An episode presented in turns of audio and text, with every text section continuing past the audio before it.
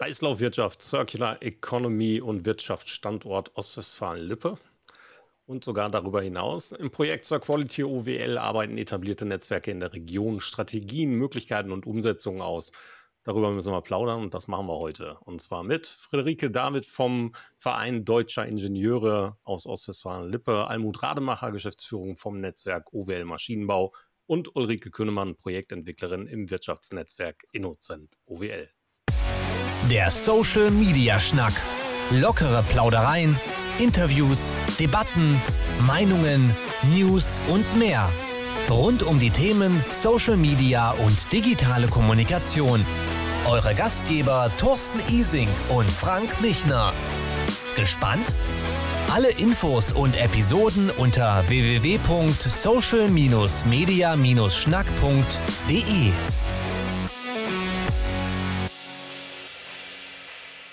Frank, Ostwestfalen-Lippe. Also wir beide sind in der Region verwurzelt, haben schon vieles gesehen, viele mhm. Netzwerke mitgetragen und doch war ich persönlich überrascht, als ich mich mit dem Projekt so innig beschäftigt habe, dass wir jetzt einen Podcast darüber drehen müssen.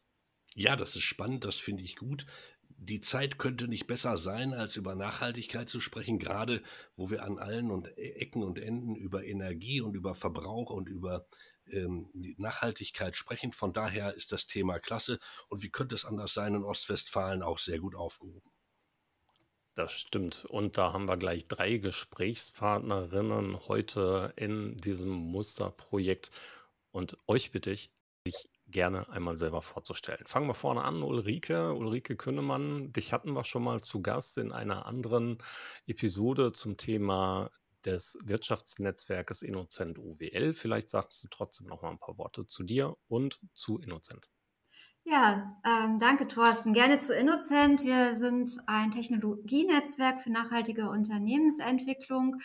Wir ähm, haben ungefähr 70 Mitglieder aus Wirtschaft, Wissenschaft und Forschung und wir beschäftigen uns am allerliebsten mit Themen, die noch ganz weit vorne auf der Innovationskurve sind. Und ich bin jetzt ungefähr seit neuneinhalb Jahren bei Innocent OWL und jetzt eben seit 2019 äh, mit dem Projekt zur Quality befasst und was mir wirklich sehr großen Spaß macht. Das klingt nicht nur interessant, das ist es auch. Du hast eine Sequenz bei den Mitgliedern vergessen, das sind die Dienstleister. Ich gehöre nämlich auch dazu und Frank auch.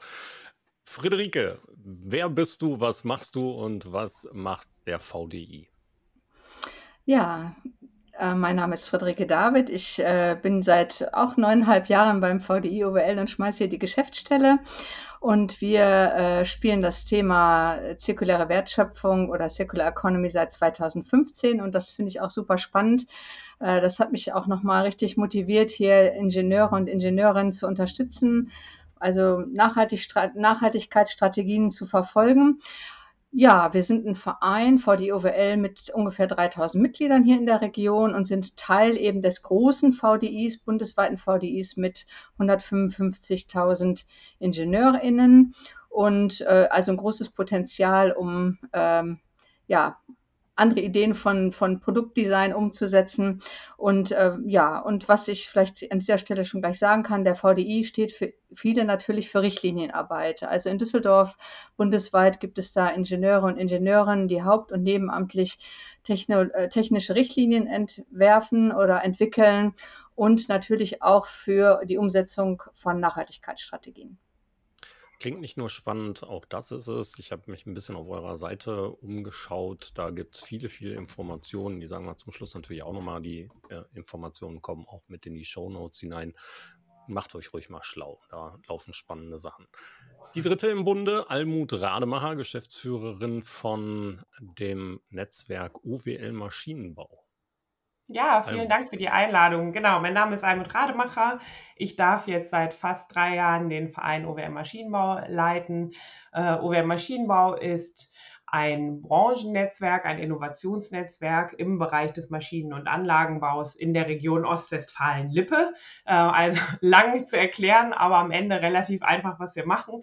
Unsere Idee ist, Unternehmen im vorwettbewerblichen Bereich so zu vernetzen, dass nicht jeder immer alle Ideen äh, selber neu erfinden muss, sondern man sich gegenseitig austauschen kann, voneinander lernen kann. Wir haben mittlerweile über 220 Mitglieder, ähm, die einfach sich ja schon seit 19 Jahren ähm, da auf den Weg gemacht haben, gemeinsam um einfach gemeinsam stärker zu werden, ist immer unser Hashtag. Und ich finde das einfach, das beschreibt es ganz gut. Wir versuchen auf vielen verschiedenen Ebenen zu unterstützen. Wir machen auch die Themen, deswegen bin ich auch heute mit hier, ähm, Zukunftsinnovationsthemen anzugehen, dass wir nach vorne gucken und sagen, wo, was, was sollte man sich vielleicht mal anschauen äh, und dabei zu unterstützen. Und auf der anderen Seite machen wir viel auch so hands-on Austausch im alltäglichen Bereich. Also wenn so Krisen anstehen wie jetzt weltweite Pandemien oder Kriege, die das Alltagsgeschäft beeinflussen, dann machen wir schnell und hands-on Arbeits- äh, oder Erfahrungsaustausche und sagen, so, welche Themen braucht ihr gerade, wo können wir unterstützen, wer hat schon was gehört? Und dann werfen alle ihre Erfahrungen in einen Ring und dann ist man auf jeden Fall am Ende mal etwas schlauer als vorher. Ähm, manchmal gibt es Themen, da finden wir alle zusammen überhaupt keine Lösung. Zum Beispiel gerade Riesenlieferkettenproblematik. Da können wir dann immer nur sagen, ja, und gucken wir ins Kreislaufwirtschaftsprojekt, in unser Quality-Projekt, vielleicht wäre das sinnvoll. Und trotzdem hilft einem das jetzt im akuten Moment auch nicht, wenn man gerade irgendwie an seinen Edelstahl nicht drankommt. Genau. Also das dürfen wir machen, macht mir viel Freude auch und äh, bin froh, dass ich im Konsortium dabei sein darf.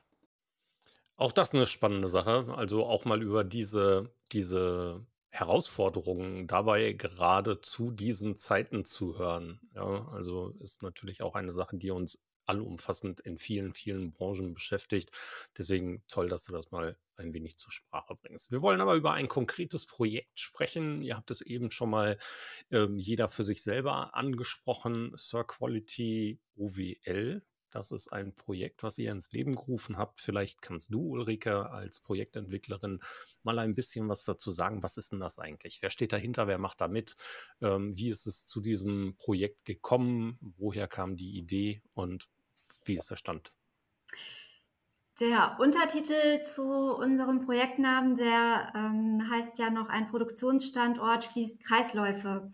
Und äh, ich glaube, dass das das dann schon so ein bisschen durchschaubarer macht. Aber äh, nochmal ganz kurz, also wir sind eine Initiative, um das Thema zirkuläre Wertschöpfung, Circular Economy hier in der Region Ostwestfalen-Lippe nach vorne zu bringen und zu verankern. Wir sind insgesamt sieben Partner. Wir sind hier die fünf Netzwerke aus der Region, also Innocent und OWL Maschinenbau. Wir haben aber auch noch unsere Partnernetzwerke dabei, wie Energieimpuls, die Food Processing Initiative und das ZIC. Das heißt also, über diese fünf Netzwerke bilden wir hier im Grunde genommen ja fast äh, alle Wirtschaftsbranchen in der Region mehr oder weniger ab. Wir haben die Wissenschaft dabei mit der FH Bielefeld, die beschäftigt sich auch schon länger mit dem Thema Circular Economy, hat dazu auch schon ein Studienmodul gehabt zum Thema Cradle to Cradle. Das erklären wir gleich noch ein bisschen weiter, was das ist. Wir haben den Verein Deutscher Ingenieure dabei. Und was vielleicht auch noch wichtig ist zu wissen, wir sind öffentlich gefördert. Das heißt also, wir kriegen für diese drei Jahre Mittel vom Europäischen Fonds für regionale Entwicklung und äh, von dem Land NRW. Du hast gerade schon gesagt, drei Jahre Förderung. Das bedeutet, nach drei Jahren passiert was? Ist das Projekt vorbei? Haben wir dann alles komplett in Ostwestfalen umgesetzt oder ist ähm, das nur der Anfang gewesen und wir schließen danach weitere Kennen an? Ja, letzteres, was du gesagt hast, das ist der Anfang gewesen. Wir haben damit einen Aufschlag hier in der Region hingelegt und haben dafür eben auch diese Anschubförderung bekommen. Und wir sind jetzt gerade dabei zu überlegen, wie kann das weitergehen, wie können wir auch das Thema weiterentwickeln. Wir wollen jetzt ja hier nicht die nächsten drei Jahre genau das gleiche machen, was wir die drei Jahre vorher gemacht haben und sind da eben auch gerade dabei, neue Ideen zu entwickeln, auch nochmal nach neuen Partnern zu schauen und auch ganz wichtig nochmal nach neuen Fördermöglichkeiten zu schauen, weil solche Initiativen und solche Projekte, also das, was wir hier so machen, das ist in der Regel keine äh, institutionelle Förderung, äh, wo sozusagen jetzt Organisationen für zehn Jahre oder so finanziert sind, sondern wir gehen da eben immer wieder mit neuen Themen, mit neuen Ideen, mit neuen Angeboten für die Region, für die Wirtschaft in den Wettbewerb und bewerben uns da eben um Fördertöpfe für unsere Region. Wir kommen ja im Verlauf des ganzen Gesprächs noch dazu, was das eigentlich bedeutet, diese Projektarbeit und ähm, was müsst ihr da überhaupt tun? Also ähm, das hört sich für viele wahrscheinlich erstmal nur an, das ist Austausch, Kreativität, Ideen. Ja, aber vielleicht müssen da hinten raus ja auch Ergebnisse kommen und wie die aussehen, da wollen wir später natürlich auch ein bisschen drüber sprechen. Aber erstmal dazu, was ist überhaupt äh, zirkuläre Wertschöpfung? Ja, was ist Circular Economy? Da müssen wir auch drüber sprechen und vielleicht kann Almut uns da ein bisschen was zu sagen. Ja, genau. Also ich würde jetzt vielleicht nicht mit einer Definition rüberkommen, sondern mal damit anfangen, erstmal zu sagen, warum das so wichtig ist. Also unseres, unser Wirtschaften im Moment und auch einfach in den letzten Jahr, ja, nicht Jahrhunderten noch nicht mal, da war das vorher, war es noch mal ein bisschen anders, aber im Moment ist unsere Wirtschaft so aufgestellt, dass sie eigentlich linear funktioniert. Also wir holen uns irgendeinen Rohstoff, machen damit was, produzieren etwas und relativ häufig ist es am Ende des Produktzyklus äh, äh, das Projekt dann auch quasi verloren oder das, das Produkt verloren. Und ähm, Jetzt ist es einfach so, dass wir sagen, man muss nochmal anders denken. Also wir sind nicht die Einzigen, die das sagen. Das ist eine große Bewegung weltweit, wo wir einfach feststellen und festgestellt haben, Wissenschaftler das herausgefunden haben, Ökonomen das herausgefunden haben, dass unser Planet äh, begrenzte Ressourcen hat, dass es einfach nicht sinnvoll ist, immer alles zu benutzen und dann wegzuschmeißen, sondern dass es eher klug ist, schon im Engineering-Prozess sich zu überlegen, wenn ich einen, Teil des Produktes, wenn ich ein Material, einen Rohstoff einbringe ähm, in das Produkt, mir schon da zu überlegen, wie kriege ich das am Ende vielleicht wieder raus? Wie kann ich es nochmal woanders einsetzen? Ähm, gibt es Möglichkeiten, dass man Dinge, die man nötig fürs Produkt ganz fest zusammenschließen muss, keine Ahnung, verkleben oder so, wieder vielleicht auch auseinanderkriege, damit man es nachher weiter verwenden kann. Und es ist eine relativ komplexe Geschichte natürlich, weil es immer einfacher ist, sich irgendwas zu bestellen und dann fertig und am Ende interessiert es mich nicht mehr, sondern da muss man sehr viel zusammen denken und vor allen Dingen auch in großen Ökosystemen zusammenarbeiten und zu überlegen, ähm, ja, keine Ahnung, wenn ich jetzt was loswerde, dann wie kriege ich das wieder, genau, wie kriege ich das wieder eingeteilt? Und das finde ich einfach wichtig, dass man darüber nachdenkt. Und es wird einfach so sein, dass wenn wir sagen, wir wollen was gegen den Klimawandel tun, wir wollen uns nachhaltiger aufstellen, dann ist die äh, Circular Economy ein absolut wichtiger äh, Punkt und ein wichtiger Teil, äh, um uns richtig da auf den Weg zu machen. Also ihr seid weit weg von dem, was so normalerweise nachhaltiges Denken nach hinten heraus bewegt, also zu sagen, was machen wir mit dem, was übrig bleibt, sondern ihr fangt dann eigentlich ganz vorne an äh, in der Prozesskette und äh, beginnt ja in der Entstehung der Produkte. Wie sieht das aus? Genau, also das, das wäre der schönste Ansatz sozusagen oder einer der schönsten Ansätze, gibt noch viele weitere. Aber verknappt gesagt ist es natürlich total sinnvoll, äh, dass man wirklich in dem, in dem Entstehungsprozess am Anfang schon dafür sensibilisiert, die IngenieurInnen, äh, deswegen freuen wir uns, dass Friederike da dabei ist, ähm, dass man da einfach schon von Anfang an dafür die Augen und die Ohren aufmacht und die Herzen aufmacht und sagt, super, das ist ein guter und sinnvoller Ansatz. Gilt das nur für das ressourcenschonende Arbeiten in Produktionsprozessen oder ähm, geht das auch in anderen Bereichen wie Dienstleistungen und Co? Werden diese Bereiche da ebenfalls mit reingedacht? Ich würde auf jeden Fall gleich nochmal also Ulrike, äh, zu Ulrike rübergeben. Ähm, aber was mir auf jeden Fall wichtig ist zu sagen, nein, es geht eigentlich die ganze Welt an. Also das wird äh, auf allen Ebenen wichtig sein. Und äh, das ist nicht nur in der Industrie spannend, sondern auf vielen, vielen Ebenen auch. Ähm, das muss man wissen, das wird uns auch privat äh, weiter ähm, begegnen und das finde ich einfach gut, dass wir da im Moment uns ganz gut auch in die Richtung bewegen. Ulrike. Ja, ich kann das vielleicht nochmal von den grundsätzlichen Prinzipien so ein bisschen aufzeigen. Also generell geht es ja darum, dass man Rohstoffe, Materialien oder auch Produkte so lange wie möglich in Kreisläufen ähm, behält und nutzt und dass man Abfall nach Möglichkeit vermeidet, beziehungsweise eigentlich versucht man in der Circular Economy gar nicht mehr von Abfall zu sprechen, sondern von Wertstoffen. Also äh, der eine Stoff ist sozusagen dann wieder die Grundlage für den nächsten Stoff.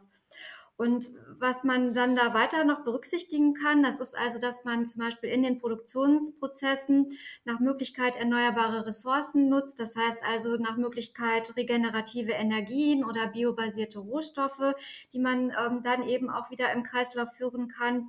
Almut hatte das eben schon gesagt, das ganze ähm, Thema zum veränderten Design.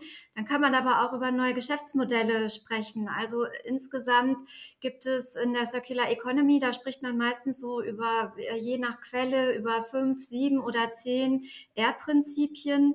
Und da geht es dann eben auch noch mal darum, äh, wie kann ich zum Beispiel ein Produkt als äh, Dienstleistung darstellen. Das ist auch schon eine Tendenz, die hatten wir in der Digitalisierung. Das ist jetzt gar nicht so neu. Ähm, wie kann ich Sharing-Modelle eigentlich machen? Auch das kennen wir schon zum großen Teil aus der Digitalisierung. Aber hier kommt jetzt noch mal viel stärker rein ähm, das ganze Thema zum Beispiel Produkte zu reparieren. Da bin ich dann auch wieder beim Design. Also nur wenn ich das vorher so angelegt habe, dass ich das hinterher machen kann, kann ich auch wirklich übers Reparieren nachdenken oder auf äh, die Wiederaufbereitung. Das heißt also, ich kann ähm, bei Produkten zum Beispiel einzelne Module austauschen und das ganze Thema Secondhand. Also ähm, das wäre dann eins der R-Prinzipien wie Reuse. Also das spielt in der Circular Economy eine ganz andere Rolle als in der linearen Wirtschaft. Und dann kann ich auch noch hingehen, wenn ich in den Produktionsprozessen bin, da habe ich ja ähm, oft sogenannte ähm, Abfälle. Also zum Beispiel, wenn ich im Spritzguss bin, dann habe ich da ja relativ viel Kunststoff, der äh, am Anfang erstmal da durchgeht, um das zu testen. Oder ich habe Ausschussware oder habe irgendwelche Fehldrucke. Da ist man früher viel stärker hingegangen und hat das als innerbetrieblichen Abfall quasi entsorgt und geht eben heute wirklich hin, kann ich diese Kunststoffreste eben nicht auch wieder in, in meine Produktion zurück bringen. Und ich habe äh, viele Produktionsprozesse, wo ich auch sogenannte Nebenprodukte habe, also wo dann noch zusätzlich zum Produkt eigentlich was rauskommt, wo ich bislang noch gar nicht so viel mit gemacht hatte oder was ich auch eher als Abfall gesehen habe. Und da guckt man heute ganz anders drauf, dass diese ganzen Sachen nicht entsorgt werden, sondern dass die quasi wirklich in den Kreislauf zurückkommen. Und dann ganz zum Schluss, also wenn ich dann wirklich was habe, ähm, was dann ganz am Ende ist, was ich nicht mehr ins zweite Leben schicken kann oder wie auch immer, dann sollte es eben dann wirklich darum gehen, wie kann ich dann da Recyclingprozesse machen. Aber auch das kann ich natürlich nur recyceln, wenn ich mir am Anfang darüber Gedanken gemacht habe. Wenn ich das am Anfang nicht getan habe, dann wird der Rest unendlich kompliziert, teuer und funktioniert ganz oft nicht. Und was, was mir noch ein großes Anliegen ist, also obwohl das natürlich und Gott sei Dank gerade ein richtig großes Thema im Zeitgeist ist, geht es aber nicht darum, dass man jetzt sich irgendwie politisch korrekt verhält oder eine politisch korrekte Produktion macht, sondern das ist eine neue Form der Wertschöpfung. Also damit können Unternehmen wirklich reell Geld verdienen. Das zahlt auf neue Produkte ein, das zahlt auf neue Märkte ein, das zahlt auf neue Kundenbedürfnisse ein. Und entspricht natürlich auch den Anforderungen der ganzen neuen Gesetzgebung, die da auf uns Gott sei Dank zukommt.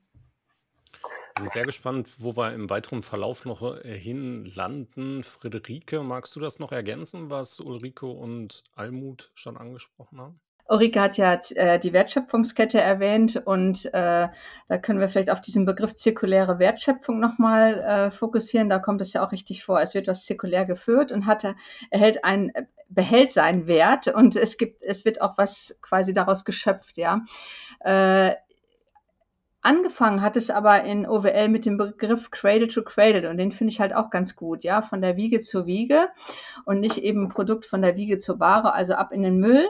Und äh, also für den VDI fing das an eben mit, ähm, mit Michael Braungart, der diesen Begriff Cradle to Cradle äh, quasi kreiert hat und damit halt einen Designansatz entwickelt hat, der hier jetzt gerade natürlich auch schon beschrieben wird, dass eben ein Produkt nicht zu Müll wird.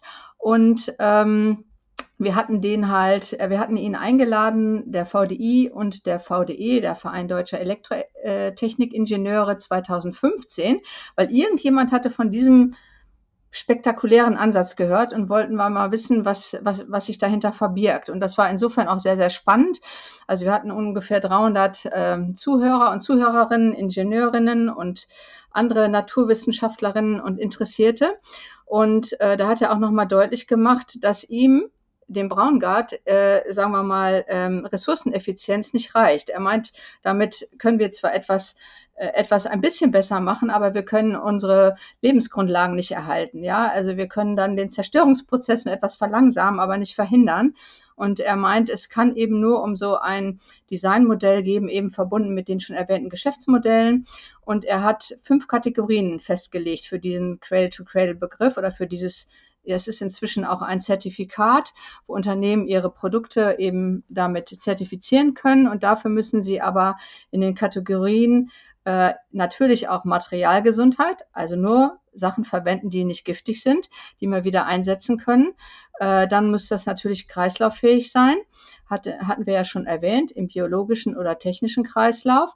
Und während der, des Produktionsprozesses muss auf jeden Fall verantwortungsvolles Wassermanagement benutzt werden. Zum Beispiel hatten wir auf einem Cradle-to-Kongress den äh, Geschäftsführer von äh, C&A kennengelernt, der halt die erste zertifizierte Jeans produziert hat. Und gerade Textilien, wissen wir ja, braucht viel Wasser und so weiter. Also verantwortungsvolles Wassermanagement und Nutzung von erneuerbaren Energien und die Einhaltung sozialer Standards. Also zum Beispiel auch unser regionales Unternehmen äh, hier Jap Anstöß, die äh, äh, die sind ja bekannt für Dekorationsstoffe und die haben die ersten Unternehmen mit reingenommen, die äh, Quell-to-Quell zertifizierte äh, Bezugsstoffe oder Dekorationsstoffe in ihr Sortiment mit aufgenommen haben, die auch im Kreis geführt werden können, wo es also biologische Fäden gibt und ähm, äh, chemisch produzierte Fäden und die aber getrennt äh, zu trennen sind und auch äh, in getrennte Kreisläufe zurückgeführt werden können. Und äh, auch die sagen, wenn wir eben äh, solch ein Produkt äh, in den Handel geben, muss auch gewährleistet sein, dass die sozialen Standards eingehalten werden, ob das ein Arbeitsschutz ist oder faire Bezahlung. Also das finde ich persönlich sehr überzeugend an diesem Cradle-to-Cradle-Ansatz, der im Grunde genommen jetzt, kann man ja so sagen, auch allem so ein bisschen zugrunde liegt. Und die, die Unternehmen aus unserer Region, die schon sehr weit sind mit der zirkulären Wertschöpfung, sagen deutlich, äh, wir halten uns an diese Kriterien, weil uns das am meisten überzeugt. Also der Qualitätsanspruch ist sehr hoch.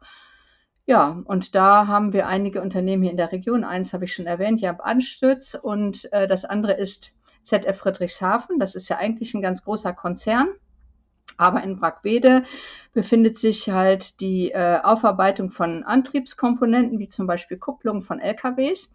Und als wir Herrn Braungart 2015 eingeladen hatten, rief ZF bei uns an im Büro und sagte, wieso, was heißt denn hier Cradle to Cradle, neuer Ansatz? Wir machen das, die Wiederaufarbeitung schon seit 1963. Super, dann kommen Sie doch mal mit zur Veranstaltung und erzählen Sie auf der Bühne, was Sie da so genau machen. Ne? Also die nehmen die äh, Kupplungsscheiben, die verschlissen sind, die haben ein gute, gutes Rückführsystem und ähm, nehmen 95 Prozent des Materials und machen eine neue Kupplungsscheibe mit der gleichen Qualität aber nur mit einem Zehntel der Energie, die sonst für eine Neuproduktion gebraucht werden würde. Ja, das, bitte? Beeindruckend. Ja, das war, das war wirklich beeindruckend. Und äh, ich meine, die Veranstaltung war auch beeindruckend, weil Herr Braungart, ähm, wer ihn kennt, weiß, dass er auch manchmal so ein bisschen ja, spitz ist in seinen Formulierungen und meinte auch, also wenn man jetzt ein Produkt von Ingenieuren und Ingenieurinnen produzieren lässt und das landet dann auf Müll, also das wäre doch wirklich ein, ich sage jetzt mal, er hat das nicht so gesagt, Armutszeugnis für die für das Ingenieurwesen und ähm, ja, und hat da so ein bisschen, glaube ich, die Zuhörerschaft äh, provoziert, aber es ist auch keiner aufgestanden und weggegangen. Im Gegenteil, einige von uns haben dann anschließend den Cradle-to-Cradle-Kongress in Lüneburg besucht und gesehen, was andere schon alles so machen und haben gedacht, so, wir hier in OWL vom VDI, wir gründen jetzt eine Projektgruppe zum Thema Cradle to Cradle und wollen den ganzen Ansatz nochmal ganz spezifisch aus technologischer Sicht betrachten. Also das war der Anfang hier auch vom VDI, äh, so da tiefer in das Thema einzusteigen. Ja weil wir auch, also auch die äh, Ingenieure und Ingenieurinnen hier im VDI sind halt äh, überzeugt, dass ähm, die Zukunft dieses Wirtstand, Wirtschaftsstandortes OWL halt in der Circular Economy liegt. Das kann man nicht anders sagen und wollen halt dazu beitragen. Jetzt könnte man ja denken, dass es Unternehmen gerade im produzierenden Gewerbe sehr daran interessiert sind und intrinsisch motiviert sind, genau so etwas umzusetzen. Ulrike hat eben schon mal gesagt, das bedeutet im Grunde bares Geld. Es spart Energie, es ähm, verschlankt Prozesse, es verschlankt Produktion, es äh, hat nichts mit Wegwerfen zu tun. Da müsste man doch eigentlich hingehen und sagen, ja, warum war das nicht bei allen so, wie bei dem gerade genannten Beispiel von seit 1963 so effizient und so ressourcenschonend zu arbeiten. Wie gab es denn dann tatsächlich den Ausschlag zu diesem Projekt, was wir jetzt vor der Nase haben? Das Projekt ist dann letztlich so zustande gekommen, dass ähm, das, das Thema hier, ähm, Friederike hatte das ja schon erzählt, über den VDI in die Region reingespielt worden ist. Und wir waren hier damals ähm, mit, mit den Netzwerken und mit anderen Akteuren gerade so ein bisschen in einer Projektumbruchsphase. Also wir, wir hatten gerade ja, ähm, ein, ein großes Digitalisierungsprojekt und waren dann im Grunde genommen auch auf der Suche danach, was ist denn so das nächste Thema, was wir bespielen möchten oder was wir hier gerne in die Region tragen möchten. Und dann äh, gab es über EFRE, also den Europäischen Fonds für regionale Entwicklung, gab es die nächste Förderphase. Und das war dann so der Punkt, wo wir gesagt haben, das ist doch ein interessantes Thema, was wir insbesondere auch zusammen hier mit den anderen Netzwerken in der Region spielen können, was, was interessant sein könnte und wo wir dann eben uns noch mit der Fachhochschule und mit dem VDI zusammengetan haben und dieses Thema dann gespielt haben. Und ich habe das äh, schon beim beim letzten Innocent-Podcast so ein bisschen erzählt. Wir, also wie gesagt, wir waren ja damals quasi umrundet und umzingelt von äh, lauter Digitalisierungsprojekten und konnten oder waren uns nicht ganz sicher, ob wir mit diesem Thema da überhaupt äh, punkten konnten in der Jury und konnten das dann aber doch sehr, wie wir dann im Nachhinein mitbekommen haben. Also unser Projekt wurde ziemlich schnell ausgewählt und es war relativ schnell klar, dass wir das bekommen würden. Ja, und dann sind wir gestartet und dann kam auf einmal Dezember 2019 der Green Deal und wir waren dann direkt vor der Welle. Ganz weit vorne. Und ihr habt direkt mitgemacht, Almut von OWL Maschinenbau, oder? Ja, also das ist, das ist tatsächlich relativ lustig. Ich habe, das war, fing, war so in der Zeit, wo ich die Geschäftsführung übernehmen durfte im Verein und ich hatte wirklich viele andere Themen. Und dann kamen die großartigen Innovationsnetzwerke, haben gesagt, mach da mit, wir müssen das zusammen machen, die Branche ist auch so wichtig. Und ich habe gesagt, hey, ja, klar, wir machen bei sowas mit, weil wir uns dem nicht verschließen. Aber ich habe es ehrlich gesagt am Anfang, ich hatte da einfach nicht so den Kopf für mich da reinzukommen. Ich habe gedacht, ich kriege das niemals in den Unternehmen kommuniziert. Wenn ich mit sowas ankomme, das ist irgendwie total esoterisch und schwierig und keine Ahnung. Dann, das war wirklich so, ja gut, okay, versuchen wir mal. Und wir sind auch nur mit einem kleinen Anteil dabei. Und dann habe ich so mich mit meiner Kollegin äh, dann immer so ein bisschen vorgetastet. Wir zu ein paar Unternehmen gefahren, haben da gesprochen und dann kam auf einmal, haben wir gemerkt, wie viele sich super gefreut haben. Es war so ähnlich wie das, was Ulrike gesagt haben. Ne? Man, hat, man dachte, man kann nur mit Digitalisierungsthemen irgendwie punkten. Und auf einmal dockten alle an und sagten, super. Und dann kamen auf einmal die ersten Beispiele, wo dann völlig klar war, okay, das ist jetzt nicht nur super gut für die Umwelt und super gut für, unser, ja, für unsere Zukunft, sondern auch noch super gut fürs Business. Man kann damit Geld verdienen, man kann damit neue Geschäftsmodelle haben, man kann damit neue Märkte ähm, ja, erschließen. Ja, ja, und seitdem ähm, muss ich sagen, bin ich sehr überzeugt, super dankbar, dass mich alle am Anfang so mitgenommen haben, weil für Maschinen- und Anlagenbauer ist halt die Kreislaufwirtschaft doppelt interessant und relevant, weil sie sind nämlich zum einen Kunden von ihren Zulieferern und zum anderen Lösungsanbieter. Das heißt, quasi in zwei Richtungen äh, gibt es da Potenziale und das merken wir schon sehr stark und äh, wie gesagt, also ja, aber war manchmal nicht ganz einfach, gebe ich ehrlich zu. Aber ihr wart direkt dabei, Friederike, weil ihr hattet ja quasi schon eine eigene Projektierung mit Cradle to Cradle und da war es ja eigentlich wie ein, wie ein Zuruf an euch direkt, oder? Ja, also die, äh, die Projektgruppe war ja eben inspiriert durch den Vortrag und äh, wir haben ja eben äh, auch ZF äh, dabei gehabt, die äh, das Thema jetzt auch für OWL ganz groß ausbreiten wollten. Und es gibt natürlich auch noch das Unternehmen Schüko, die haben äh, auch einen Cradle-to-Cradle zertifizierten Alu-Fensterrahmen und die waren auch von Anfang an dabei. Herr Brunkhorst, damals Sustainable Manager, äh, war auch mit auf den Cradle-to-Cradle-Kongress von Herrn Braungart. Die fanden halt schon jedes Jahr oder alle zwei Jahre in Lüneburg statt.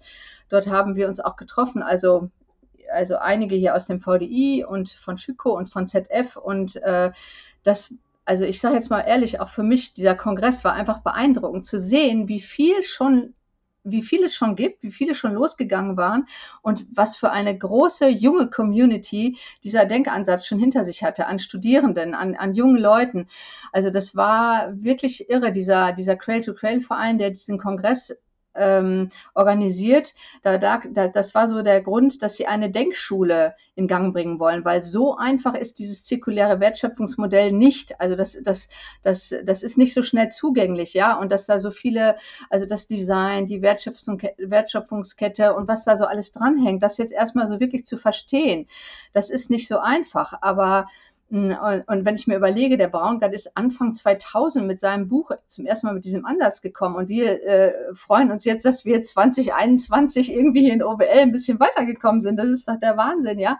Also wo ich denke, zum einen, ähm, dass also die die, die Ressourcenknappheit wirklich echt nochmal so einen Schub gegeben hat, denke ich auch mal für Firmen. Und dann natürlich sowas, wie Ulrike gerade sagte, der Green Deal, also diese Gesetzeslage. Und, und natürlich Friday for Future, Fridays for Future Bewegung, ne, die deutlich macht, ey, wir haben hier nicht mehr lange. Ne?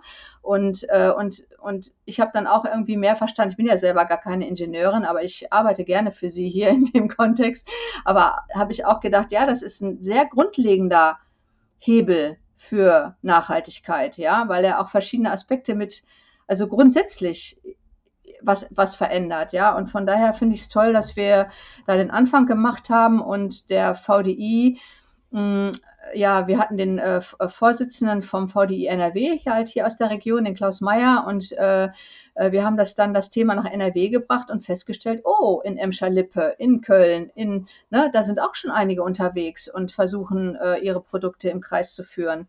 Und von dort aus war dann hat sich das ein bisschen wirklich wie so ein Stein ins Wasser und die Ringe werden größer, ähm, hat sich das dann bis zum Bundesfa äh, bundesweiten VDI durchge, durchgesetzt, sagen wir es mal so, der seit 2019 immer Fokusthemen für sich äh, wählte wo quasi der VDI bundesweit mit Veranstaltungen und seinem Engagement darauf einzahlen sollte.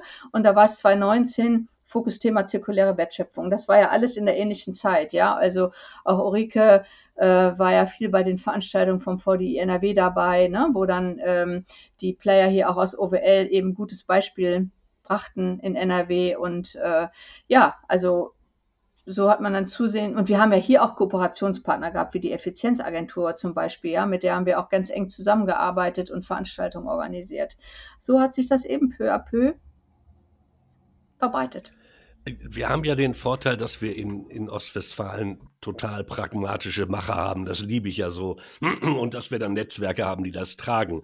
Ähm, was macht ihr jetzt konkret, um das Thema zu treiben und um damit weiter voranzukommen? Und was sind die einzelnen Maßnahmen dazu? Ganz klassische Maßnahmen, die wir alle machen, sind Workshops und Informationsveranstaltungen. Da versuchen wir vor allem ähm, erst schon mal das ganze Thema ja über einen quasi 360 Grad Blickwinkel anzugehen. Das heißt also, wir, wir schauen also, welche Facetten betrifft das alles und äh, überlegen uns dann eben entsprechende Veranstaltungsformate, insbesondere für Unternehmen. Und äh, ein großes Thema, mit dem wir natürlich immer starten, das ist, wie sind eigentlich die politischen Entwicklungen? Weil das muss man definitiv sagen, dass die Circular Economy anders als die Digitalisierung wirklich vor allem über diese gesetzlichen Entwicklungen getrieben wird. Also wo es einen ganz klaren Plan seitens der EU gibt, äh, wie sich das in der Zukunft hier gestalten soll und äh, wo auch ganz viele eben gesetzliche Vorgaben von der EU kommen, die dann eben in nationales Recht umgesetzt werden müssen.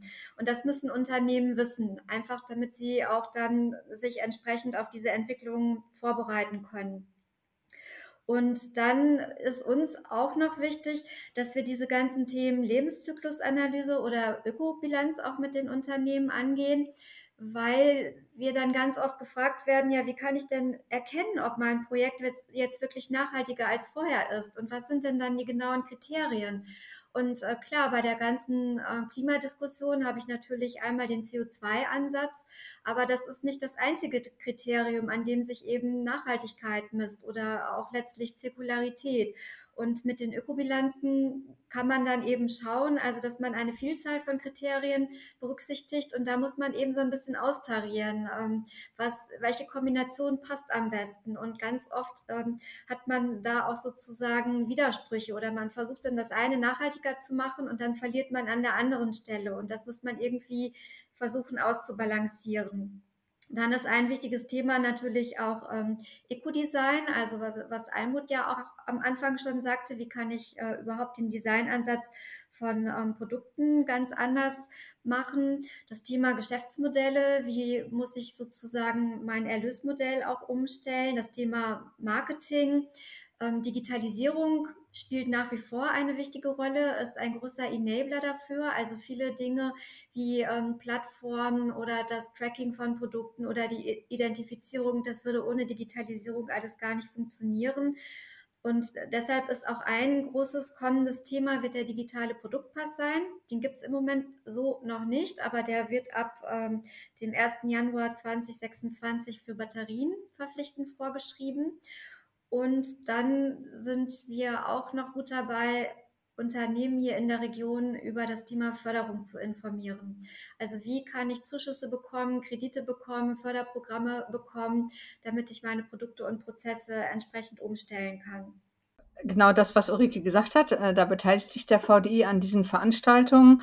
Ähm, und äh, was, also wir sind ja ein ähm, ein Verein persönlicher Mitglieder und wir hatten auch den Anspruch, dass wir auch äh, für die Mitglieder, jeder ist ja auch selber Konsument oder Konsumentin, ähm, auch für die Endverbraucher und Verbrauchern äh, spannende Sachen zu erzählen und natürlich auch als ähm, Anregung für andere äh, andere Ingenieure oder Ingenieurinnen, Geschäftsführern, die ihr neue Ideen umsetzen wollen. Also sprich, äh, Heike Wulff mit ihrem Frauen, äh, Netzwerk Frauen im Ingenieurberuf. Wir haben eine Veranstaltungsreihe auf die Beine gestellt, wo wir zeigen wollten, äh, wo die Designerinnen, Entwicklerinnen und Geschäftsfrauen halt ähm, Ansätze für eine Circular Economy umgesetzt haben. Also wir, wir haben gezeigt, wie man eben auch alternative Materialien benutzen kann, um zum Beispiel für T-Shirts zu produzieren. Also ob es jetzt ein Kaffeekarbon ist oder, ähm, oder Rosenblätter äh, oder eben ähm, Nebenprodukte benutzen. Das hatte Ulrike ja vorhin schon erwähnt. Es gibt ja auch äh, hier in der Region eine Schokoladenfirma, die äh, aus den Resten der Schokoladenproduktion wieder eine neue Schokolade macht. Ähm, äh, also um eben quasi mit den Abfall als Wertstoff für eine neue Schokolade zu benutzen. Dann hatten wir in dem Kontext aber auch ähm, zum Beispiel die Spontaneable, das waren zwei Frauen, die ihr Start-up gegründet haben, sehr erfolgreich inzwischen, das aus ähm, einer Studentenorganisation entstanden sind. Die hatten sich eben mit Nachhaltigkeitsfragen beschäftigt. Wie können wir äh, Plastikalternativen finden für äh, Alternativen für Plastiklöffel finden, zum Beispiel beim, ähm, ähm, wie heißt es, E2Go. Naja, jedenfalls dachten sie, wenn ich jetzt in die Eisdiele gehe und mir das Eis hole, habe ich immer diesen kleinen Plastiklöffel, den ich anschließend wegschmeißen äh, muss und produziere damit ganz schön viel Müll. Da haben sie sich gedacht, ach, das Eis ist so lecker, wie wäre es, wenn wir einen Löffel produzieren, den ich gleich mitessen kann. Und so haben sie es dann geschafft, ein Produkt zu entwickeln, das aus ähm, Kakao, Reststoffen quasi hergestellt wird und den ich dann tatsächlich anschließend mitessen kann. Also solche Sachen haben wir vorgestellt und ähm, auch ein, ein hiesiges Unternehmen war dabei, die äh, aus Pflanzenstoffen äh, Verpackungs Verpack Verpackungsmaterial herstellt, die Firma Vogel und ähm, oder eine Forscherin aus Berlin, die zum Beispiel äh, uns über Grau Grauwasserrecycling erzählt hat. Also äh, Grauwasser ist das, was wir dann äh, ne, bei der Toilette halt noch übrig haben und das dann soweit aufbereitet hat, dass man das Urban Gardening auf dem Dach des Hauses äh, damit begießen kann und seinen Salat dann auch genießen kann. Und ähm, ja, so haben wir so verschiedene Start-up-Unternehmen vorgestellt und Forscherinnen, die ja, alternative Ideen hatten, von Produkten, die wir dann natürlich auch im Kreis führen können oder aufessen. Almut. Ja, vielleicht, ähm, vielleicht kann man das, was wir jetzt gerade so schön äh, gesandt, ge, gesagt haben, gut zusammenfassen mit so einem Gefühl, dass wir eigentlich am liebsten und am wichtigsten in der Region so eine Begeisterung für das Thema auslösen wollen. Ähm, also, dass wir dafür sensibel machen wollen, dass wir die Awareness, nennt man das ja neudeutsch, äh, steigern wollen, dass wir ähm, einfach möchten, dass Menschen inspiriert werden, weil ich finde, das wird jetzt auch gerade relativ deutlich. Wenn man es erstmal ein bisschen verstanden hat, wird man relativ schnell sehr begeistert von dem Thema und denkt sich, wo kann ich das eigentlich überall bei mir mit ansetzen? Und das haben wir, ne, wir, wir gehen dann irgendwie mit auf Messen, haben bei der Hannover Messe letztes Jahr einen großen Thementag dazu gemacht, die dann digital stattfand. Oder ähm, nach bei unserem Open Innovation City Hack jetzt auch eine große Challenge zu dem Thema, wo wir versuchen, das in die Stadtgesellschaft zu kriegen. Und äh, das, das ist, glaube ich, das, was uns, das für uns so am, am wichtigsten und am essentiellsten steht, neben den vielen Hands-on-Ansätzen, die sich sehr vertieft in die Tiefe bewegen. Aber der Grundwunsch ist zu sagen, hey, liebe Region Ostwestfalen-Lippe, nehmt euch des Themas an, legt los, das kann uns nur allen helfen. Das stimmt. Ulrike, du hast noch eine Ergänzung. Ja, ich würde gerne noch eins meiner Lieblingsformate kurz ähm, äh, berichten. Und zwar, das sind unsere sogenannten Erfahrungsaustauschgruppen, wo wir hingegangen sind und gesagt haben, wir haben jetzt hier eine Gruppe von acht bis zwölf Unternehmen, geschlossener Kreis, die treffen sich über einen bestimmten Zeitraum und tauschen sich einfach mal zu diesem Thema aus. Also so nach dem Motto, wo stehe ich gerade mit dem Thema, was, äh, wo, wo merke ich, dass das für mich relevant wird, was kommt da auf mich zu, was habe ich da schon für erste Dinge in meinem Unternehmen umgesetzt, was möchte ich zukünftig machen. Und das sind eigentlich super schöne Formate, weil auch wir diese Unternehmen dann ja in der Regel über ein bis zwei Jahre lang begleiten und dann auch diese ganzen Entwicklungen sehen können und da eben auch mit einigen gestartet sind, die da auf jeden Fall erst schon mal so mit Interesse gekommen sind, gesagt haben, naja, in unserem Unternehmen spielt es jetzt noch gar nicht so eine große Rolle, aber wir möchten da gerne darauf vorbereitet sein. Und wo man dann einfach im Laufe dieser Zeit sieht, äh, wie sich das Thema bei Ihnen entwickelt und wie Sie aber dann auch von den Berichten der anderen inspiriert werden. Frank, du kennst das ja aus unseren Formaten. Wir haben das ja auch schon mit den Digitalisierungsthemen gemacht und das hat da immer ganz gut geklappt und das haben wir diesmal auch gemacht und ja, das, das ist, das macht wirklich total Spaß, das zu begleiten. Das schafft man ja alles nicht alleine. Also ihr seid ja nicht die Einzigen, die sich damit beschäftigen und ihr seid nicht die Einzigen, die hier aktiv die Begeisterung versuchen zu wecken und den Know-how-Transfer in die Unternehmen hinauszutragen, sondern da gehören ja noch viele mehr dazu, außer diejenigen, die direkt am Projekt beteiligt sind. Mit wem arbeitet ihr zusammen? Wie multipliziert ihr das Ganze? Wie skaliert ihr das in die Unternehmen hinein oder eben auch zu anderen Multiplikatoren und Co.? Als wir das Projekt gestartet haben, da haben wir eigentlich erstmal so ein bisschen klassische äh, Recherche gemacht. Wer kümmert sich eigentlich schon um das Thema?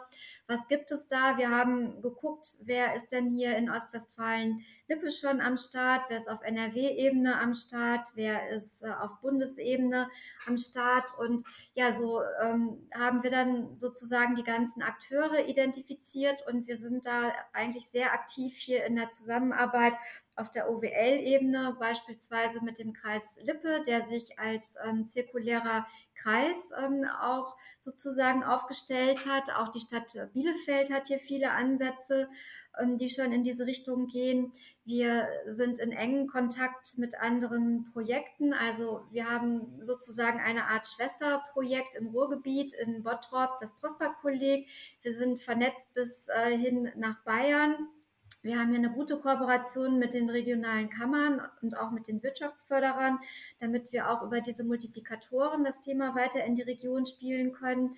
Wir sind mit einer Reihe von Hochschulen und Forschungseinrichtungen in Kontakt. Ähm, Friederike hatte schon gerade auch die Effizienzagentur genannt, die auch eigene Angebote macht, die auch ganz stark zum Thema Förderung berät, was wir dann auch über unsere Kanäle natürlich gerne mit erzählen. Dann gibt es auf der NRW-Ebene eine Initiative seitens ähm, der beiden Ministerien, also des Wirtschafts- und des Umweltministeriums. Das nennt sich äh, Runder Tisch Zirkuläre Wertschöpfung NRW, wo ganz viele Akteure vertreten sind. Es gibt mittlerweile viele bundesweite Initiativen. Unter anderem wurde eine sogenannte Circular Economy Roadmap für Deutschland erstellt, also ähm, tolles Grundlagendokument. Da steht im Grunde genommen fast alles drin, ähm, was man wissen muss, inklusive der politischen Empfehlungen. Wir haben hier bei uns in der Region auch nochmal die Bertelsmann Stiftung, die sich zu dem Thema aufstellt. Und auch auf EU-Ebene ist das Thema sehr präsent. Da gibt es die sogenannte Circular Economy Stakeholder Plattform. Und in dem Rahmen sind ganz viele thematische Arbeitsgruppen initiiert worden. Und das ist also einerseits total spannend, die ganzen oftmals NGOs aus den anderen europäischen Ländern kennenzulernen und da auch wirklich einfach mal so zu sehen, wie weit ist denn das Thema Circular Economy überhaupt in Europa? Und wenn ihr dieses Thema jetzt so nach vorne tragt, dieses Projekt ausstaffiert, die Menschen begeistert und was kommt hinten dabei raus? Was sind die Ergebnisse, die dann tatsächlich verwertet werden können? Und vor allen Dingen, wer profitiert von diesen Ergebnissen? Wie sehen die Ergebnisse unter Umständen aus, dass ich etwas habe an der Hand, was ich umsetzen kann, obwohl ich in dem Projekt gar nicht mit involviert war, obwohl ich vielleicht ein bisschen zu spät dran bin, gibt es dann nachher tatsächlich White Paper, Richtlinien, Möglichkeiten, Empfehlungen, Handlungsempfehlungen, Handlungsstränge, Bücher, Videos, Kinofilme. Ich sage jetzt erstmal, also Richtlinien wird es wahrscheinlich geben. Also die Normungsroadmap arbeitet daran, also VDI, DIN und DKE, zu gucken, wo ist denn noch Bedarf für Richtlinien? Also wo gibt es noch Lücken, um Circular Economy, zirkuläre Wertschöpfung umzusetzen? Und das ist ja schon mal ein großer Schritt. Also die werden bis Oktober die Ergebnisse an welcher Stelle noch Bedarf ist, vorstellen und dann geht es halt weiter in der Richtlinienarbeit. Aber ich finde auch durch unsere äh, Seminare, die wir hier äh, gemeinschaftlich auch anbieten, auch zu, eben Design-Seminare äh, oder ähm, also wo es schon richtig für die UnternehmensvertreterInnen darum geht, äh, zu gucken, wie geht das denn mit dem Design? Also das sind ja schon ganz konkrete Ansätze, die sie mit in die Unternehmen nehmen. Ne? Also das ist schon ganz konkret und, äh, und so denke ich, soll es auch weitergehen. Also so sehen wir auch unsere Aufgaben Aufgabe, das weiter diesen Prozess zu unterstützen, dass es eben von der Theorie in die Praxis äh, der Unternehmen geht. Und äh, so nehme ich das auch erstmal wahr. Und äh, Ulrike hat das ja vorhin auch schon erwähnt. Äh, Im VD gibt es ja auch viele Young Engineers, Studierende, äh, die zum Beispiel auch an der FH äh, studieren im Bereich Ingenieurwesen und Mathematik. Und das Institut ITES ähm, für technische hm, Energiesysteme hat ja ein Modul entwickelt, ein Studienmodul für den Studiengang ähm, zum Thema zirkuläre Wertschöpfung. Das finde ich ist schon mal ein guter Ansatz, an der Stelle schon mal die Saat zu legen sozusagen und wird auch sehr gut angenommen und ähm, um das dann weiter, wenn diese jungen Menschen irgendwann ins Berufsleben gehen, dann fangen, also müssen wir die nicht mehr überzeugen. Die kommen dann womöglich schon mit dem, mit dem Gedanken der zirkulären Wertschöpfung in das Unternehmen dann rein vielleicht als Ergebnis hier dann auch nochmal die Vernetzung mit, mit vielen Akteuren, also eben dieses Thema wirklich ganz stark in die Fläche gebracht zu haben und aber auch von unseren anderen Partnern uns ähm, sozusagen wieder neue Ideen und auch Ansätze wieder zurückgeholt zu haben. Also das ist im Grunde genommen ein ständiger Austausch und das, das heißt, dass, dass wir durch diese Arbeit hier eigentlich sehr stark am, am Puls der Zeit, am Puls der Entwicklung sind und insbesondere darüber natürlich auch hier immer für unseren Angebot, äh, unseren Unternehmen wirklich sehr passgenaue und interessante Angebote machen können. Wir sind mit äh, einer Region, äh, mit der Rhein-Neckar-Region im Austausch und äh, die schauen immer hier nach Ostwestfalen-Lippe und sind völlig begeistert und auch ein Stück weit neidisch, was es hier eigentlich alles schon gibt. Und in vielen anderen Regionen da gibt es diese Angebote so flächendeckend und in der Intensität, wie wir das hier haben, das, das gibt es da einfach überhaupt noch nicht. Und Almut kann noch mal was sagen. Wir versuchen das eben auch in die Politik weiterzutragen. Ja, genau. Also wir haben festgestellt, während wir uns mit dem Projekt beschäftigt haben, dass das alles schön und gut ist, wenn wir, keine Ahnung, in so einem ab, etwas abgeschlosseneren Raum sind, obwohl wir das ja eigentlich im Projekt auch schon gar nicht so sehr sind, weil wir interdisziplinär aufgestellt sind. Aber dass es eigentlich nicht reicht, wenn wir nur den Wirtschaftsbereich abdecken, sondern wir müssen eigentlich mehrere Bereiche ähm, der Gesellschaft und der, der Welt quasi abdecken und sagen deswegen, dass wir eigentlich darauf zusteuern müssen, dass wir sogenannte transformative Allianzen brauchen. Also dass wir in abgestimmten Wegen zusammengehen und sagen, die, die äh, Wissenschaft muss jetzt was erforschen, gleichzeitig aber schon im Austausch sein mit der Industrie, die sagt, funktioniert das für uns oder wir brauchen nochmal dies. Dann müssen wir aber eigentlich gleichzeitig auch schon mit der Politik sprechen, weil wenn wir feststellen, wir brauchen Wasserstoff dann und dann in so vielen Mengen, dann muss am besten jetzt bitte das Verfahren zur, für die Pipelines für den Wasserstoff gelegt und so weiter. Also ich glaube, es ist klar geworden, worum es da geht. Und deswegen versuchen wir jetzt uns nochmal auf die ersten Schritte zu machen und zu gucken, wie kann das eigentlich funktionieren.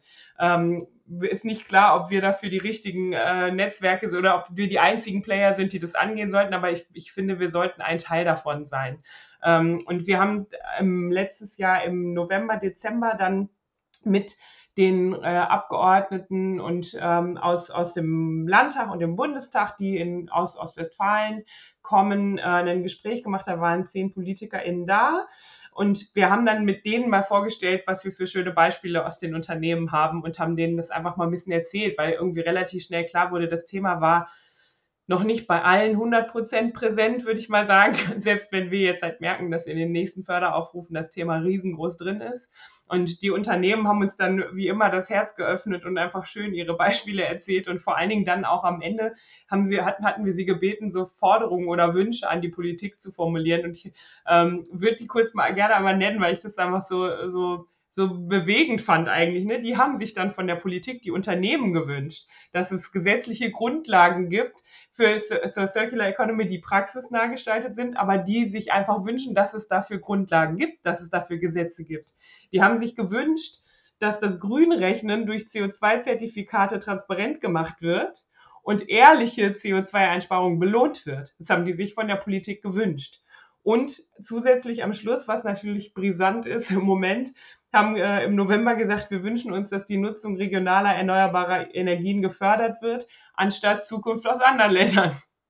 Okay, hatten wir schon im November, gut, andere hatten es auch noch ein bisschen eher, aber ich finde das einfach nochmal wichtig, an der Stelle auch zu sagen, die, die viele der Unternehmen, mit denen wir sprechen, sind schon lange bereit, arbeiten da schon viel dran, haben große Lust und ich glaube, dass dieser Ansatz zu sagen, wir machen transformative Allianzen und sprechen miteinander uns sehr viel schneller macht, als immer zu sagen, die Politik will ja nicht, die Wirtschaft will ja nicht, die Wissenschaft ist zu abgehoben oder was. Also, dass man da in den Bereich geht gerade zu diesen Zeiten und in den ähm, derzeitigen Situationen, die da sind, müsste das doch ein totaler Beschleuniger auf politischer Ebene sein, oder? Ja, auf jeden Fall. Also wir, wir merken das ja in vielen Industrien, die Rohstoffe fehlen oder die Lieferketten sind gestört. Das hatten wir ja schon zum Teil in Corona. Aber jetzt durch den Krieg in der Ukraine wird das natürlich nochmal richtig potenziert. Und da kommen Unternehmen schon ähm, nochmal ganz anders äh, darauf, diese, diese Ideen und diese neuen Ansätze wirklich zu durchdenken. Und ich glaube, man kann da wirklich irgendwie sagen, nach diesen letzten Jahren, also dieses, dieses Mantra der Globalisierung und von Lieferketten just in time und ich habe nichts mehr auf dem Lager und alles greift ineinander über. Also mir scheint irgendwie so ein bisschen, dass diese Ära erstmal für die nächste Zeit vorbei ist, weil das hätte sich, glaube ich, vor einigen Jahren nie jemand träumen lassen, dass diese globalisierten Lieferketten dermaßen gestört werden und ins Stottern geraten. Und da glaube ich, ist auch für die Unternehmen, da gibt es jetzt wieder ganz neue Prämissen, also dass man wirklich wieder regionales Sourcing hat, dass ähm, ich glaube, sogar C&A ist das gewesen, die produzieren wieder die erste Jeans in Deutschland, meine ich neulich gelesen zu haben. Und das sind Entwicklungen, vor fünf Jahren hätte jeder gesagt, wenn man darüber redet, äh, ja, nett, schön und gut, ja, aber Vision und geh mal lieber zum Arzt. Das wird nicht passieren. Ja, äh, also ihr seid dann im Prinzip schon deutlich vor der Welle tatsächlich gewesen und habt die Dinge eigentlich schon angeschoben, ähm, als sie noch gar nicht richtig da waren. Klasse, herzlichen Glückwunsch für das Spürnäschen dazu. Äh, was ist denn jetzt so das erste Fazit für euch auch aus diesen Dingen heraus? Ähm, äh, wo seid ihr jetzt? Äh, und äh, wie, stellt, wie steht ihr im Augenblick da? Wie wollt ihr vielleicht weitermachen? Das würde mich auf jeden Fall interessieren. Ja, ich kann da ja vielleicht mal mit starten. Wir haben ja angefangen und das Thema erstmal etwas allgemeiner bespielt. Also was ist denn Circular Economy? Was sind die Prinzipien der Circular Economy? In welche Bereiche kann ich da gehen? Und man muss ja sagen, also es gibt eine Reihe von Unternehmen. Also wir ähm, haben ja beispielsweise hier schon vier Unternehmen in der Region, die nach dem Prinzip Cradle to Cradle ähm, arbeiten. Also das sind ZF Friedrichshafen, das ist äh, Schüko, das ist Jab Anstürz und das ist noch die Firma Windmüller mit einem Bodenbelag. Das heißt also, hier haben wir schon welche, die, die sind international auch mit diesem Zertifikat da schon richtig gut aufgestellt.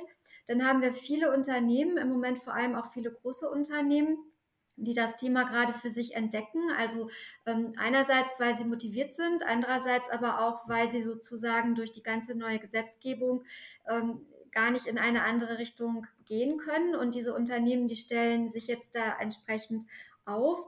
Und der nächste Schritt ist dann eigentlich, dass man vor allem auch viele der kleineren Unternehmen da nochmal unterstützt, sich auch entsprechend ähm, ja in diese Richtung weiterzuentwickeln. Und was natürlich noch kommt, ich vergleiche das immer ganz gerne mit der Digitalisierung. Am Anfang ähm, hat man sozusagen diese Geschichte, was bedeutet Digitalisierung überhaupt, wie kann ich mich da aufstellen und dann fängt es irgendwann an, dann geht es richtig in die Breite und da muss man eigentlich in die Spezialisierung gehen. Also dann geht, geht es um bestimmte Branchen, dann geht es um bestimmte Produktgruppen, um bestimmte Segmente und da möchten wir eben auch nochmal gucken, dass wir uns da mit Forschungsprojekten ähm, nochmal ja auch branchen- und sektorspezifischer aufstellen und da auch noch mal stärker im zweiten Schritt so in die Tiefe gehen.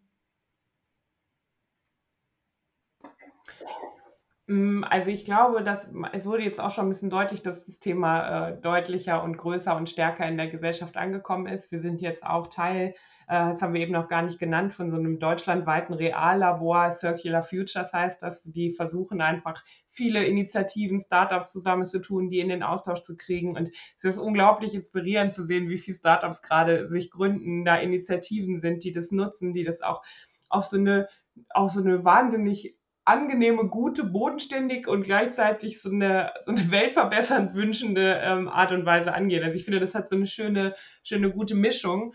Und ähm, ich glaube, das ist einfach mittlerweile klar, dass es kein esoterisches Thema ist, sondern dass es ein sehr handfestes ist, eins wirklich, was auch für die Unternehmen wirklich relevant ist, was die Geschäftsmodelle angeht.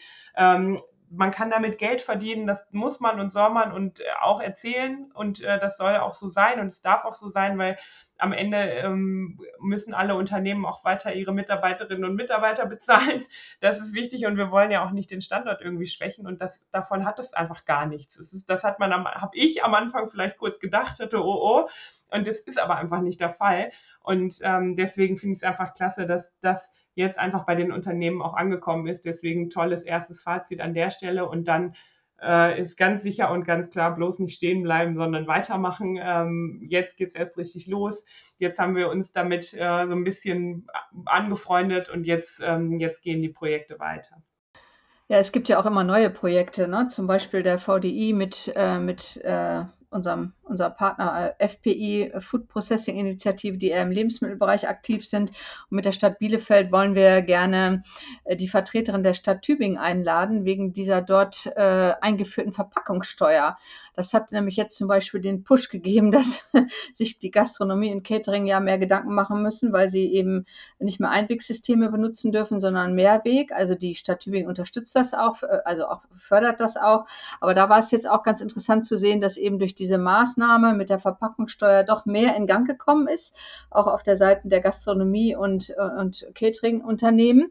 Aber was uns auch, was wir auch interessant finden, eben weiter diese Start-up Unternehmen zu unterstützen, die da so tolle Ideen produzieren, ja. Und da braucht es eben noch mehr als Recap oder äh, Vital, weil die, die Gastronomiebetriebe ja manchmal ganz klein sind, ja, und die brauchen ihre individuellen Insellösungen. Und da sind halt ja, Entwickler, Entwicklerinnen gefragt, da neue Ideen zu kreieren über einen äh, Kakao-Eislöffel, den man essen kann, hinaus. Ne? Also da weiterzudenken und mm, und äh, Ideen zu kreieren und umzusetzen. Und was ich noch sagen möchte oder hinweisen möchte, ist, wir haben ja eine Website, Sequality OWL, da gibt es noch ganz viele tolle Praxisbeispiele über die, diejenigen hinaus, die äh, Ulrike und Almut genannt haben. Und äh, da haben wir auch immer gefragt, äh, was war eure Motivation, was sind die Stolpersteine und was erwartet ihr, ja? Und äh, oder was braucht ihr noch? Und das finde ich interessant auch nochmal durchzulesen, weil das bestätigt auch nochmal diesen Wunsch nach diesen transformativen Allianzen, also sich, sich zu vernetzen mit anderen, die sich auch auf den Weg machen, einfach auch als, ja, als Unterstützung und, ähm, und eben auch die Forderung an, der, an die Politik nach gewissen ähm, ja, besseren ordnungspolitischen Rahmenbedingungen. Also ja, aber wir, wir laden alle Zuhörer und Zuhörerinnen ein, mal auf der Website zu gucken oder auch auf unseren Websites nach den tollen Beispielen, die inspirieren können. Und natürlich finden Sie da auch unsere Veranstaltung, an der jeder und jede teilnehmen kann. Und die Informationen bauen wir natürlich in die Show Notes mit ein. Da gibt es dann auch alle Links zu den Projekten und zu den Webseiten, ähm, wo die Informationen dargestellt werden und wir natürlich dann dementsprechend folgen können. Ja, was ein spannendes Projekt und was für spannende Themen, die da so bei rausgekommen sind in den vergangenen Monaten. Und vielleicht könnt ihr noch den ein oder anderen Hinweis geben, was so in der Zukunft passieren wird, wie es mit dem gesamten Projekt weitergeht. Vielleicht so ein Mini-Ausblick, falls ihr noch einen habt, denn es sind ja ganz schön viele Informationen geflossen. Almut, zum Abschluss. Ja, also wie gesagt, wir werden auf jeden Fall weiter denken, wir werden weiter beantragen, wir werden weiter zusammenarbeiten, wir werden mit Sicherheit das Thema so oder so, selbst wenn wir, oh Wunder, oh Wunder, überhaupt kein gefördertes Projekt mehr bekommen würden, würden wir das Thema trotzdem weiter nach vorne tragen, so viel ist sicher. Ähm, ich finde nochmal wirklich vielleicht wichtig kurz zu sagen, dass wer Lust hat, ähm, Anfang Mai beim Be Green City Hack dabei zu sein. Das ist wirklich für alle ähm, Menschen in der Region offen. Man kann dabei sein, kreative Lösungen zu gestalten, wenn man Lust hat, das zu machen. Ähm, das, da würde ich gerne darauf hinweisen, äh, findet in Bielefeld statt. Und wie gesagt, ansonsten einfach gerne mit uns auch in den Austausch gehen. Das ist mir auch immer wichtig, wenn Sie das irgendwie hören in der irgendwo und sagen, das ist ein spannendes Thema, ich möchte da vielleicht auch dran arbeiten und weiß nicht, wie ich das in meiner Region ähm, anfangen kann, sind wir jederzeit gern auch bereit, uns da ähm, auszutauschen oder unsere Erfahrungen zu erzählen. Das finde ich immer unheimlich wichtig, weil das ist ja auch der Ansatz, den wir in dem Projekt verfolgt haben. Und ähm, genau, vielen herzlichen Dank, dass wir dabei sein durften heute. Sehr gerne. Friederike, einen Veranstaltungstipp hast du auch noch. Genau. Ja, ZF Friedrichshafen haben wir nun schon oft erwähnt, die Stadt Bielefeld und, ähm, und Sequality. Wir wollen nochmal äh, eine größere Veranstaltung in, äh, in der zweiten Jahreshälfte machen, äh, mit dem Wunsch, auch Herrn Braungart nochmal einzuladen. Er hat auch schon zugesagt. Wir ähm, sind gerade dabei, noch eine spannende Keynote-Speakerin äh, dazu zu holen, die ähm, quasi das Themenfeld um Herrn Braungart und Cradle to Cradle noch mal ein bisschen erweitert. Natürlich Nachhaltigkeitsstrategien, um nichts anderes geht es. Ja, da freuen wir uns natürlich, wenn wir dann alle einladen können. Und so würde ich mich auch Almut anschließen. Wir sind immer für Gespräche offen, auch für Ingenieure oder Ingenieurinnen, die noch nicht im VDI sind und sonst wie interessiert. äh, sprechen Sie uns an. Wir nehmen gerne Anregungen auf. Prima. Ulrike, Schlusswort aus der Gastrunde. Wir starten Anfang April noch die nächste Erfahrungsaustauschrunde zum Thema EU-Taxonomie. Das äh, wird demnächst viele Unternehmen beschäftigen. Wir beschäftigen uns auch noch weiter mit der momentan noch ziemlichen Blackbox des digitalen Produktpasses und wollen da sozusagen noch mehr Licht ins Dunkel bringen, was das konkret heißen wird. Und wenn Corona das jetzt hoffentlich demnächst wieder zulässt, dann möchten wir gerne dieses Jahr auch noch die ein oder andere spannende Exkursion zu einem Unternehmen machen und uns wirklich mal live und vor Ort anschauen, wie Prozesse und Produkte eigentlich dann wirklich im Kreislauf geführt werden können. Ja, und ansonsten kann ich mich dann nur meinen beiden Vorrednerinnen anschließen. Wir schauen, was es so gibt. Ähm, wir sind neugierig. Wir gucken, wie wir das Ganze weiterführen können. Und ich glaube, dass uns da bestimmt noch was Spannendes für die Zukunft einfallen wird. Ergänzend zu dem Ganzen haben wir natürlich mit dem Thema auch ein bisschen was zu tun, aber nur ein bisschen am Rande. Denn wir haben zum Beispiel eine Veranstaltung Klimaneutralität. Da wir ein Barcamp zusammen mit mehreren Partnern, mit der IHK Lippe, mit der IHK in Bielefeld, mit der Fachhochschule in Bielefeld, mit der Universität Paderborn. Ich darf auch als Partner mit dabei sein am 20.05. Das ist ein Barcamp, Klimaneutralität. Das lösen wir nur gemeinsam, heißt das Ganze, 20. Mai. Frank, das Thema spielt für uns eine große Rolle. Auch wir als Kommunikatoren sind immer bestrebt, da ein bisschen besser, ein bisschen tiefer mit dabei zu sein und ähm, natürlich auch unsere Dinge mit reinzubringen. Was hältst du von dem Thema jetzt, wo wir über eine Stunde darüber geplaudert haben? Ich bin mehr als begeistert über die Begeisterung, die ich gerade eine Stunde lang erlebt habe. Das ist mal wieder klasse. Das zeigt, was Ostwestfalen ausmacht und was Ostwestfalen kann. Das sind die Menschen, das sind die Ideen, das finde ich klasse. Und äh, ich freue mich, Thorsten, ohne es mit dir abgesprochen zu haben, schon auf den Quality Teil 2, denn wir sollten unbedingt in ein paar Monaten eine zweite Runde einleiten, um mal zu schauen, wo wir dann stehen und wie sich das entwickelt. Und insgesamt ist das ein wunderbarer Lichtblick in dieser dann manchmal doch etwas düsteren Zeit. Und das muntert auf und das macht Freude. Euch allen herzlichen Dank dafür. Genauso machen wir das. Alles Gute da draußen. Bleibt gesund. Passt auf euch drauf. Tschüss. Schluss für heute beim Social Media Schnack. Alle Infos, Episoden und Mitmachende findet ihr unter www.social-media-schnack.de. Ihr habt Vorschläge, Themen, Anregungen? Meldet euch, schreibt, ruft an. Wir freuen uns.